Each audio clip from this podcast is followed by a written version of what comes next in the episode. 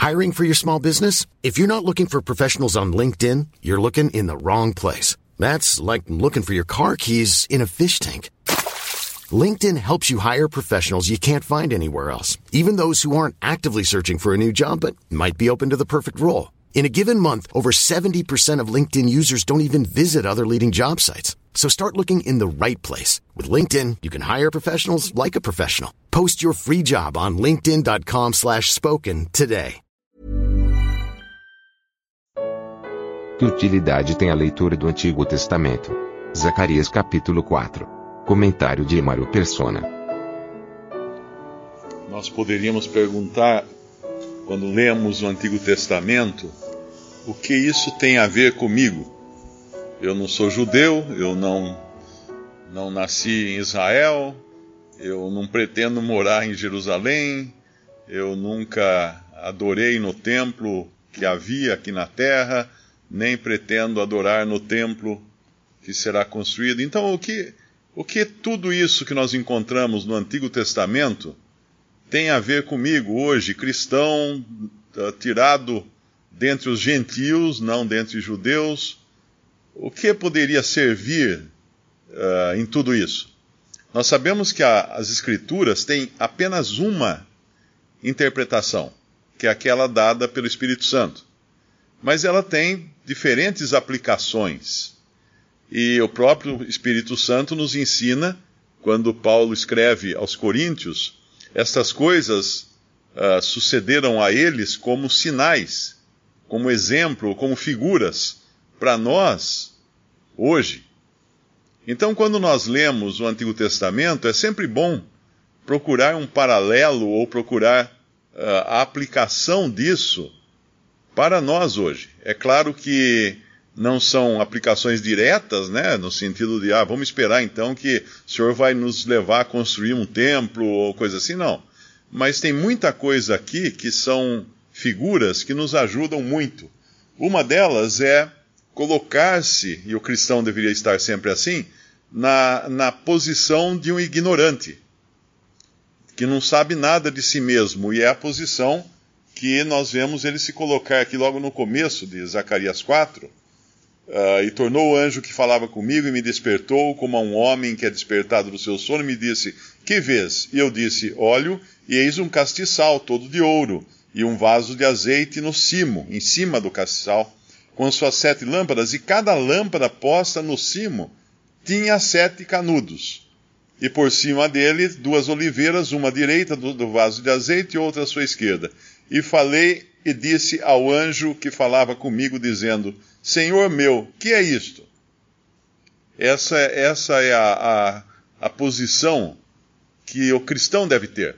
Que é isto? O que isto significa? O que isso tem a ver comigo? E aí então vem toda a explicação que é dada aqui. E, e é interessante que, uh, além dele se colocar nessa, nessa posição de ignorante, né?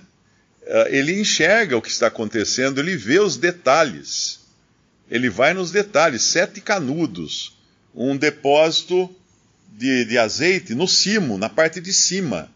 Então esse azeite, ele derrama para o, o castiçal para abastecer as lâmpadas. Não tem ninguém mexendo nisso. É um sistema, é um sistema, vamos chamar assim, automático de abastecimento das lâmpadas com o azeite. E assim é a vida também do cristão. Nós somos ignorantes, sempre que nós temos uma dúvida, temos que perguntar para a palavra de Deus: o que é isso? O que isso significa? Uh, o que isso tem a ver comigo? Nós temos que nos colocar nessa posição.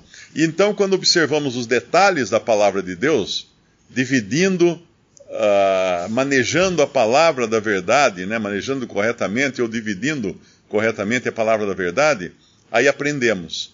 Aí nós sabemos que esse castiçal, com esse depósito em cima, ele pode muito bem significar o, o derramamento, ou seja, a, a capacidade de, de sermos luzes nesse mundo que vem não de nós, mas vem do Espírito Santo de Deus.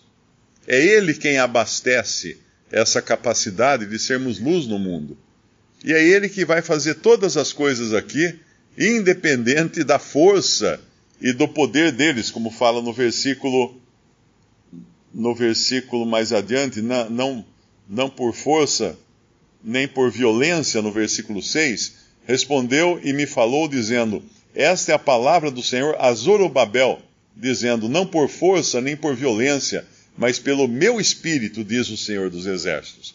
É interessante notar que o nome Zorobabel, em, em hebraico, significa uh, semente vinda de Babel ou de Babilônia, ou gerado em Babel, ou é difícil achar, tem várias, várias diferentes, uh, diferentes definições do termo, mas de qualquer maneira, é alguém que vem de Babilônia e que estava em Babilônia, que sabia o que era viver debaixo do cativeiro babilônico. E isso nada mais é do que uma representação muito bela do nosso Senhor Jesus, que sabia o que era viver debaixo do cativeiro deste mundo, debaixo das pressões desse mundo, de toda a inimizade, de toda a malignidade desse mundo, sendo ele sem pecado e andando aqui em meio a todo o pecado que acontecia aqui. Mas como? Em perfeita submissão ao Pai e em perfeita identificação com o seu povo.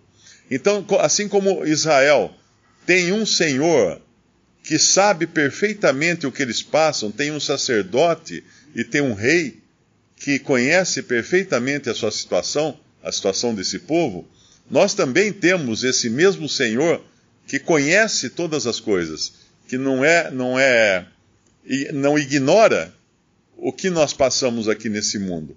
E assim como ele andou aqui em dependência completa do Pai, total dependência do Pai, que não fazia um átomo sem que fosse a vontade do Pai, aí é também a maneira como devemos andar nesse mundo. E aqui, eh, esse não por força, nem por, nem por violência, nem por poder, é um versículo até muito, muito mencionado em, em, em evangelismo, né? Que nós não vamos conseguir converter uma pessoa, não vamos conseguir fazer nada, não por força, não por poder, mas pelo Espírito. Pelo Espírito de Deus. Hoje eu recebi uma mensagem de uma mulher, de uma irmã em Cristo, e ela dizendo o que, que ela devia fazer, porque ela aprendeu que ela tem que pregar o evangelho em todo lugar, evangelizar todo mundo e todas as pessoas. Ela não pode parar de ficar falando para as pessoas do evangelho. Mas agora o marido dela que é incrédulo, a proibiu de falar de religião em casa. E a proibiu também de trazer os irmãos da igreja para a casa dela, para visitar a casa dela, para irem lá na casa dela. Ela perguntou o que eu faço agora, né? Porque ela, entendendo que ela recebeu uma ordem de Deus para ficar falando o tempo todo do evangelho, mas agora o marido fala que não, a proíbe. Eu falei assim: ah, obedeça o seu marido. Essa é a posição bíblica. E como é, como é gostoso, né? Quando a gente tem a palavra de Deus para responder: obedeça o seu marido. A mulher esteja sujeita em tudo ao seu marido. Sujeita em tudo ao seu marido. E como alguns irmãos costumam falar às vezes, se precisar pregar o evangelho, se precisar, use palavras. Porque lá em, em 1 Pedro capítulo 3, ali fala do proceder da mulher, para que o seu marido seja ganho sem palavra. Para que o seu marido seja ganho sem palavra. E pelo proceder dela, é que realmente o Senhor vai tocar o coração, vai iluminar, né, vai mostrar essa luz uh, que vem não dela própria, mas o Espírito Santo de Deus. E aí o Senhor vai tocar o coração do marido. E aí eu postei essa resposta também no Facebook, e logo uma irmã postou um comentário dizendo assim: há 20, acho que mais de 20 anos, não lembro agora quanto tempo, eu vivi sempre em. há muitos anos, eu, vivi sempre em submissão ao meu marido, eu fazia o que ele falava e tudo de acordo com a palavra de Deus. E hoje eu fico feliz porque ele é convertido, meu filho é convertido, Deus honrou a fé. Então é assim que funciona a coisa. Nós, nós não adianta derrubar a porta o Senhor vai fazer. E no caso de Israel, que é a primeira, a primeira aplicação aqui desse, dessa passagem, vai acontecer a mesma coisa. Existe muita especulação, né? As pessoas perguntam: ah, mas Israel então já, já se cumpriu a profecia porque eles estão lá na terra, eles voltaram para sua terra prometida. Não, não cumpriu nada. Aquilo ali não é. Eles voltaram em total desobediência a Deus, rebel, rebelião a Deus, e é muito importante quando você vê, às vezes, uh, documentários no, no YouTube de cristãos entrevistando pessoas na rua, judeus na rua, e perguntando: Você sabe quem é Jesus? O nome em hebraico, Yeshua ou alguma coisa assim? Não, não sei. Você sabe o que ele veio fazer aqui? Não. O que, que você acha que é? Não sei. Você já leu uh, Isaías 53? Não. Mas você não viu lá que está escrito assim, assim, assim? Ah, não tinha visto isso daí, nunca vi isso daí. Nunca falaram isso para mim. Então esse povo que está lá não é o povo que voltou em sujeição a Deus. É um povo que pegou nas armas, pegou no, no seu poder financeiro, influenciou nações, influenciou a Grã-Bretanha, influenciou os Estados Unidos e todos os outros países onde eles têm grande poder uh, financeiro, e estão lá. Mas estão lá porque tem muita gente ajudando eles a ficarem lá. Mas eles vão ser desterrados mais uma vez, eles vão sofrer. Tinha um cristão que publicava, ele já está com o Senhor agora, ele publicava, era um, era, era um fundador de uma obra evangelística, publicava livros e tudo mais, e ele inclusive teve muita influência de irmãos congregados no nome do Senhor, porque ele falava do arrebatamento, falava de outras coisas. Mas ele falava uma coisa que era, que era absurda. Ele falava que todo judeu que ele encontrava, ele não pregava o evangelho, ele mandava voltar para Israel. Porque era lá o lugar dele, era lá o lugar de bênção para ele. Não, lá é o lugar onde vai morrer. Não mande um judeu para Israel, ele vai morrer lá. A hora que vier a grande tribulação. E quando nós, nós temos a palavra de Deus como o fundamento para resolver todas as questões, a gente descansa. Eu já vi muita gente contestando, não é, a veracidade do Holocausto, Holocausto nazista que teria matado 6 milhões de pessoas, e alguns falam, não, isso aí é propaganda, não teve isso, inventaram, e é tudo falso, não sei o que, não sei o que. A questão é, e daí? A Bíblia fala do Holocausto. A Bíblia fala que aconteceu o Holocausto. Mas onde? Deuteronômio 28. Tem 65 versículos, eu acho. A partir do versículo 15, existe a descrição do que aconteceria com o povo de Israel se eles desobedecessem a Deus. Está tudo ali já. Não importa se morreram 6 milhões ou 6 mil, quer dizer, importa, claro, mas uh, historicamente, né? Porque Deus iria fazer isso com esse povo rebelde e eles iam passar por tudo isso. E não acabou, porque vai ter outro. Vem outro aí, porque haverá tribulação como nunca houve, e nem haverá. É, é, é aquela tribulação que vai acontecer ainda antes do Senhor Jesus vir para estabelecer o seu reino. Então, o que já aconteceu é refresco perto do que ainda vem, o que esse povo ainda vai ter que passar, porque são coisas terríveis que esperam ali, além da curva. E para nós cristãos, é uma segurança e uma, e uma paz tremenda, nós podemos confiar na palavra de Deus e recorrer a ela como ignorantes, perguntando: Senhor, o que, o que quer dizer isso, Senhor? Uh, o, que, que, o que, que serve isso aqui para mim? O que vale isso para mim? Hoje uma pessoa me perguntou o que eu acho de cristãos que estão uh, adotando uma filosofia ou um tipo de. Não sei se é meditação, ela falou tem um nome lá esquisito, que vem dos, dos dos indígenas havaianos, que vem da, dos antigos habitantes do Havaí. Eu respondi: olha, um cristão, para ele, ele buscar em, em coisas pagãs a so, solução para os seus problemas, ela explicou mais ou menos que é, a pessoa tem que falar sempre obrigado, tem que falar eu, eu te perdoo, eu te amo, coisas assim. Um cristão buscar em filosofia pagã uma maneira de viver, ele não leu a Bíblia. Ele precisa de óculos, porque a Bíblia fala de amar, a Bíblia fala de perdoar, a Bíblia fala de, de amar os outros de, de, uh, o tempo todo. É só buscar na palavra de Deus.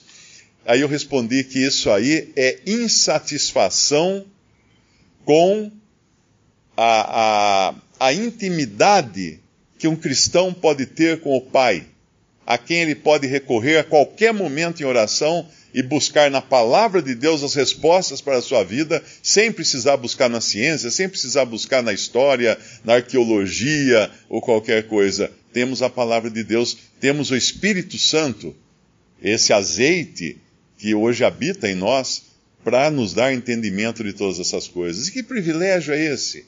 Que tamanho privilégio nós podemos recorrer a Deus e a Sua palavra, como Paulo uh, orientou os anciãos de Éfeso quando foi se despedir dele. Agora eu, eu vos entrego a Deus e a Sua palavra, que tem poder para edificar e dar herança, se não me engano, é assim que o versículo fala. Uh, por que nós iríamos ao outro? É como aqueles discípulos, quando o Senhor, o Senhor foi abandonado por vários discípulos, ele virou para aqueles que ficaram falou: E vocês também? Querem me abandonar? Eles responderam: Pedro, acho que respondeu, né? Senhor, a quem iremos? Tu tens palavras de vida eterna. Onde vou procurar outra coisa? O que eu vou buscar de melhor em qualquer outro lugar, em qualquer filosofia ou religião, ainda mais de pagãos? Eu vou buscar em pagãos alguma coisa? Tu tens. Israel buscou no paganismo muitas coisas. Salomão buscou no paganismo com as muitas mulheres que ele teve. E, e qual a conclusão que ele chegou? Em Eclesiastes é a confissão de Salomão vaidade das vaidades, tudo é vaidade, não adiantou nada. Ele viu que tudo era igual debaixo do sol e ele não encontrou satisfação alguma fora do Senhor. E que privilégio nós temos hoje de ter um Pai e podermos recorrer a Ele, sabendo que também temos um Senhor que é humano, é Deus e homem, é divino e humano, e que andou aqui e que conhece exatamente cada dificuldade do nosso caminho.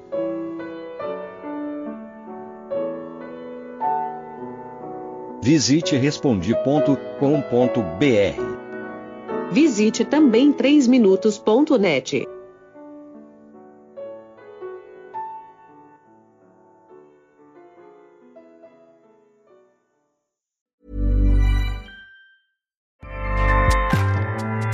ACAST powers the world's best podcasts. Here's a show that we recommend.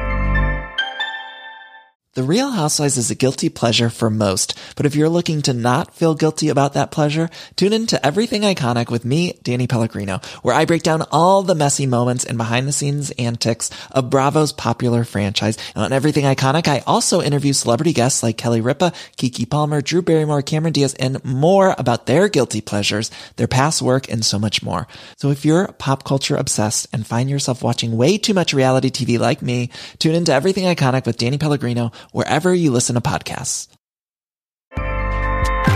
ACAST helps creators launch, grow, and monetize their podcasts everywhere. ACAST.com.